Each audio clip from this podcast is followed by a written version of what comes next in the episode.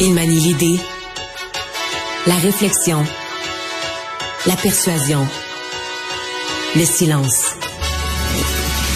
Mario Dumont. Informé, cultivé, rigoureux. Il n'est jamais à court d'arguments. Mario Dumont. Pour savoir et comprendre. Bonjour tout le monde, bienvenue à Cube Radio, bonne fin d'après-midi. Moi, si je me relance en politique, c'est comme organisateur. J'ai même une idée de ce qu'il me faudrait comme candidat, peu importe le municipal, fédéral, provincial, j'ai une idée de candidat, ce que ça me prendrait comme candidat appuyé, organisé pour vivre une victoire. Un candidat qui est condamné pour viol, puis accusé de fraude. Après moi, avec ça, on est en business, on a un bon poulain fait des farces parce que Donald Trump, accusé de fraude, vient d'être condamné pour euh, viol. En fait, condamné au civil, condamné à payer. Mais donc, le jury n'a pas les délibéré longtemps euh, dans ce procès où il ne s'est même pas présenté. Euh, si je comprends bien, s'il va pas en appel, ça va coûter quelques millions quand même. on attend tous les détails de ça. Ça vient de tomber. Mais donc, le jury, qui avait entendu toute la cause de Mme Carroll, a donc décidé que oui, il était responsable donc de ce qui se serait passé dans une cabine d'essayage d'un magasin de vêtements de luxe euh, de New York.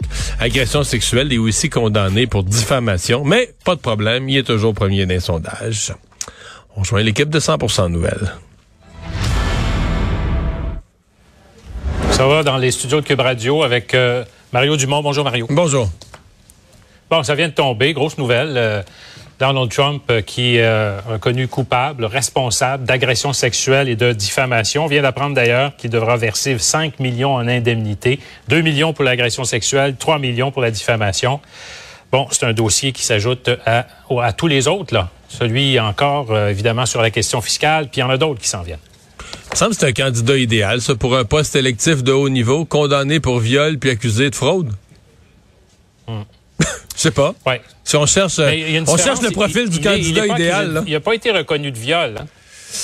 Ben oui et non. Agression sexuelle, il, y a une, il semble y avoir une petite nuance. Là. On voit des images en direct d'ailleurs de, de, qui étaient qui bougeaient un peu. Là. Non, je comprends. Euh, mais en même temps, le jury l'a jugé, euh, l'a jugé coupable. pas de viol peut-être. Mais c'est juste que je suis un peu cynique parce que c'est invraisemblable. Je veux dire, c'est mille fois plus qu'il n'en faut pour mettre au banc euh, n'importe quel autre candidat, tu sais, euh, aux un poste électif dont on dirait, ben voyons, une fois que tu es condamné pour ça, ou une fois que tu es pogné d'une patente de même, enlève-toi enlève-toi du bulletin de vote, là, tu peux pas te faire élire. Et dans le cas de Trump, euh, même le sondage de quoi c'est avant hier, hier, là, est encore renforcé. L'écart avec Joe Biden, c'est un peu accru. ses affaires vont encore mieux. Six points de plus. Ben oui. Ben oui, ben oui. Fait qu'on voit pas tellement, on semble pas voir le problème. Ça reste un immense mystère pour moi. Et dans ce cas-ci, je veux dire, Sylvain, ce qui est pire que pire, au-delà de la décision que le jury vient de prendre, T'as entendu l'extrait, là. cette image, ces images-là, bon, là, on n'a pas le son, mais tout ce qu'il dit sur les femmes. Puis, mm. comment des femmes modestes, des femmes à, faible revenu, des femmes de la classe moyenne, des femmes ordinaires, peuvent le voir comme leur héros, alors qu'il dit, puis là, je paraphrase, je leur dis dans mes mots, mais il dit essentiellement, ben, un homme riche puis puissant comme moi, les femmes, là, je vais pas les respecter. je les embrasse quand ça me tente, je les pogne, euh, je les prends par les parties intimes, euh, puis euh, je... Sincèrement, ça me dépasse. Comment des femmes ordinaires se disent pas, et voyons, lui, il se prend pour qui? Parce qu'il est riche, je pense qu'il a le droit de taponner les femmes comme il veut. je veux dire, n'importe quel autre homme riche dirait ça.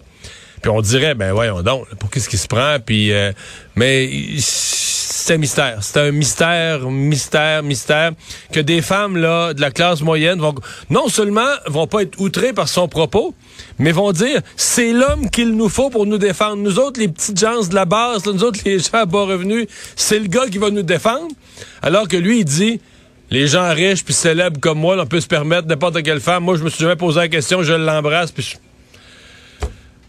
je désespère. Bon, là, il y a cette affaire-là. Donc, 5 euh, millions à verser. On ne sait pas s'il peut. Bon, c'est au civil, hein, c'est pas au criminel. Euh, il y a évidemment l'histoire de Stormy Daniels, toujours évidemment euh, en cours cette affaire-là. Et va venir d'autres affaires qui sont plus graves, jugées plus graves en tout cas, évidemment, là, qui s'en viennent là, sur les votes qu'on a voulu évidemment aller chercher, là, les pressions faites pour aller chercher des votes lors des élections. Euh, ça, s'accumule là et on est, encore loin des élections. Est-ce que la réaction populaire va être plus vive? Par exemple, si tu parles de ce qu'il y a de plus grave, à mon avis, là, je sais que c'est pas facile de hiérarchiser là, une agression sexuelle, une fraude, mais à mon avis, ce qu'il y a de plus grave, c'est quand même ce qui s'est passé en Georgie parce que c'est une tentative carrément de corrompre un processus électoral. Tu demandes à un officier électoral, au secrétaire de l'élection, de trouver des votes, d'inventer des votes, donc de de, frauder l'élection. Euh, puis président. Donc, dans ta, dans ta position de pouvoir, tu demandes à quelqu'un de frauder une élection. C'est la chose la plus grave. Mais sincèrement, Sylvain, est-ce que la réaction populaire serait plus... si on s'indigne pas aujourd'hui, si on s'indigne plus pour fraude, si on s'indigne pas pour avoir encouragé des gens à un assaut sur le Capitole, est-ce qu'on va s'indigner... Euh, Les gens qui le croient ont l'air à penser qu'il s'est fait voler l'élection, même si tous les tribunaux, même si les juges qu'il a lui-même nommés ont dit non, non, vous avez pas de cause. Euh, est-ce qu'on va vraiment s'offusquer? C'est, on a l'impression qu'on est passé à un certain point de... Mais c'est ce qui me fait dire, je sais qu'on s'est déjà parlé de ça, toi et moi, mais c'est ce qui me fait dire qu'on est plus proche de la religion que de la politique. Parce qu'en politique, on juge les choses, maintenant on juge les comportements. Bon, on va aimer le premier ministre pendant huit ans, puis à un moment donné, il va faire une grosse coche mal taillée, une grosse saloperie, on va dire, lui, il est dû pour être remplacé. on, on juge froidement les affaires. Mais c'est que là, c'est un niveau d'attachement, de dévotion qui semble dépasser les faits, les actes, la mesure rationnelle de dire, tabarouette, il a fait ça, il a essayé de voler des votes, il a essayé... Wow, ouais, euh, voici comment la, vidéo, là, on n'invente rien, c'est lui qui parle. Il parle des femmes en ces termes-là. Fait que ça, on est comme ailleurs. On est comme ailleurs de tout ce qu'on a été habitué dans l'univers politique. Et sur les allégations de fraude en, Georgie, justement, on a carrément un enregistrement ah téléphone. On l'entend au téléphone. 11 000 votes. Oui. Alors, une preuve assez accablante. Enfin, on, va voir le développement de tout ça. Encore une fois, les élections sont très loin et puis euh, le candidat Joe Biden aussi est, critiqué de l'autre côté. Alors bon. Euh, euh, on verra là, ce qui va se passer. je comprends que M. Biden est critiqué, puis je le trouve pas particulièrement bon. Juste qu'il y a quand même techniquement, il y a une différence à être critiqué pour un ensemble de décisions pas prises, mal prises, retardées, puis être accusé de fraude, de viol. Il y a comme techniquement, on serait dans une politique normale, on serait sur deux niveaux là. C'est que ceux qui voudraient euh, éviter de, voter pour Donald Trump euh, n'ont pas euh, un, candidat qui pourrait, à la limite, leur convenir. C'est ce que j'essaie de dire, en fait, en ce qui concerne les républicains, à tout le moins. Un dossier qui fait aussi beaucoup parler ici, évidemment, c'est la crise diplomatique avec la Chine. De part et d'autre, là, évidemment, expulsion de, diplomates, là, ça, prend de l'ampleur et c'est peut-être pas fini. Ouais, ce matin, euh, je présentais durant mon émission aux gens, là, tu c'est pour nous donner à nous une mesure de l'importance de la nouvelle. Elle fait le tour du monde. Toi qui s'intéresse aux nouvelles internationales, celle-là était sur Al Jazeera, était sur CNN, était sur la BBC, mhm. était sur Le Monde en France, était sur Japan Times.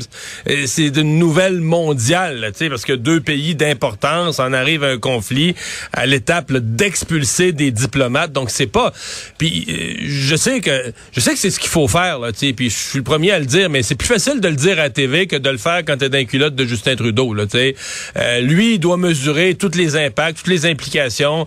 Euh, si la Chine fait ceci, si la Chine euh, avait, par exemple, une réplique économique, la dernière fois, on l'a vécu avec le canola, le port. tu sais, là, tu parles de, conséquences économiques. Donc, je pense que le gouvernement canadien avait pas le choix, a été poussé par la gravité euh, des gestes d'ingérence, a été poussé à prendre cette décision-là.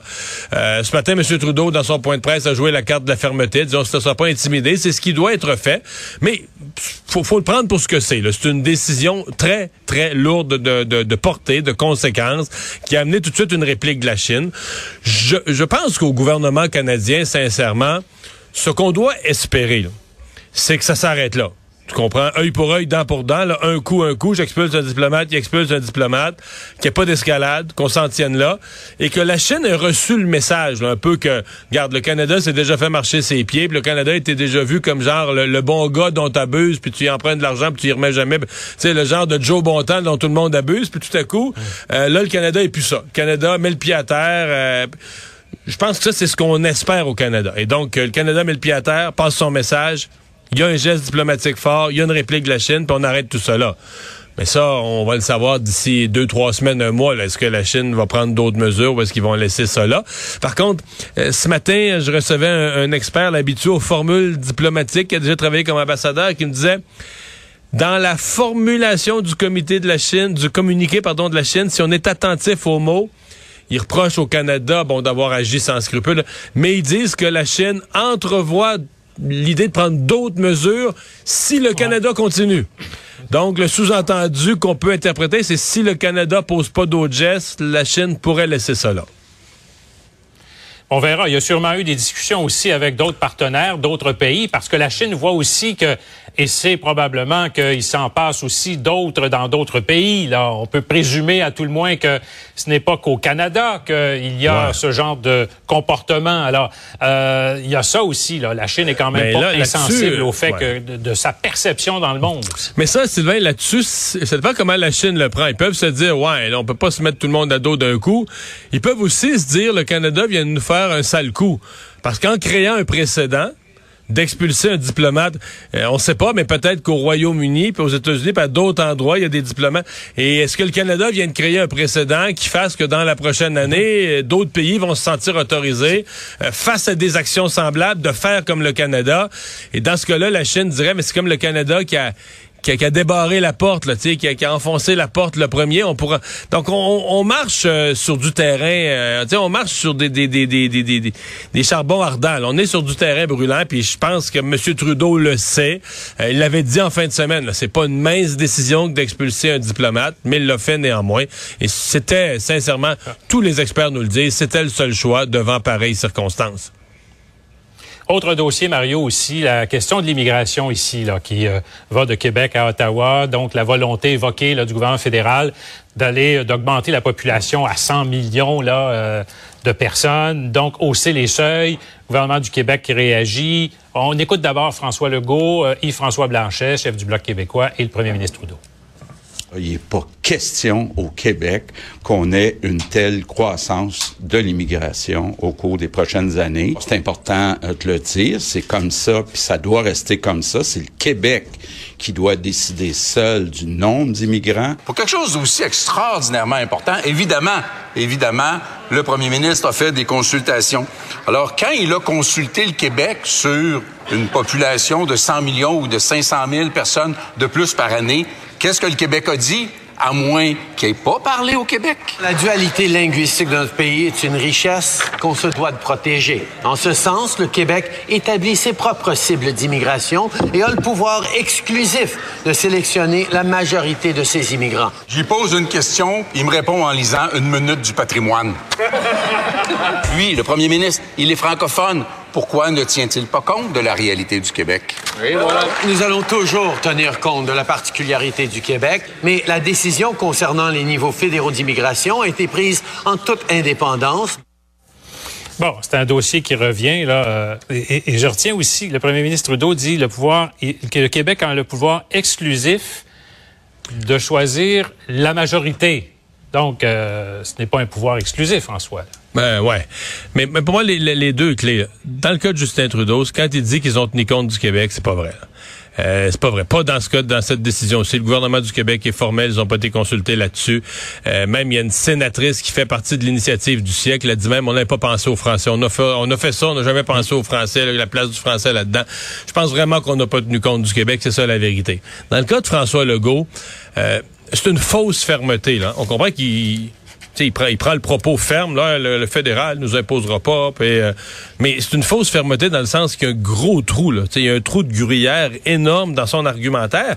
C'est que, oui, c'est vrai, il a raison. Le Québec a le pouvoir de maintenir ses seuils d'immigration, de les maintenir au niveau actuel ou de les augmenter légèrement, mais de les maintenir loin des seuils fédéraux. Donc, à ce point, de ce point de vue-là, il fait bien d'exprimer une fermeté. Mais la conséquence est énorme. Là. Lui, en tant que nationaliste, s'il fait ça, la population du Canada va monter en flèche, la population du Québec suivra pas. Et donc, le poids politique du Québec dans le Canada va fondre comme neige au soleil. Là. Dans quelques années, on sera même plus un cinquième, on sera même plus 20% de la population du Canada. Euh, mhm. Paul Saint-Pierre Plamondon le questionnait aujourd'hui en disant euh, on va descendre jusqu'à quelque chose comme 15% de la population du Canada. Le Québec va devenir un joueur politiquement insignifiant dans le Canada.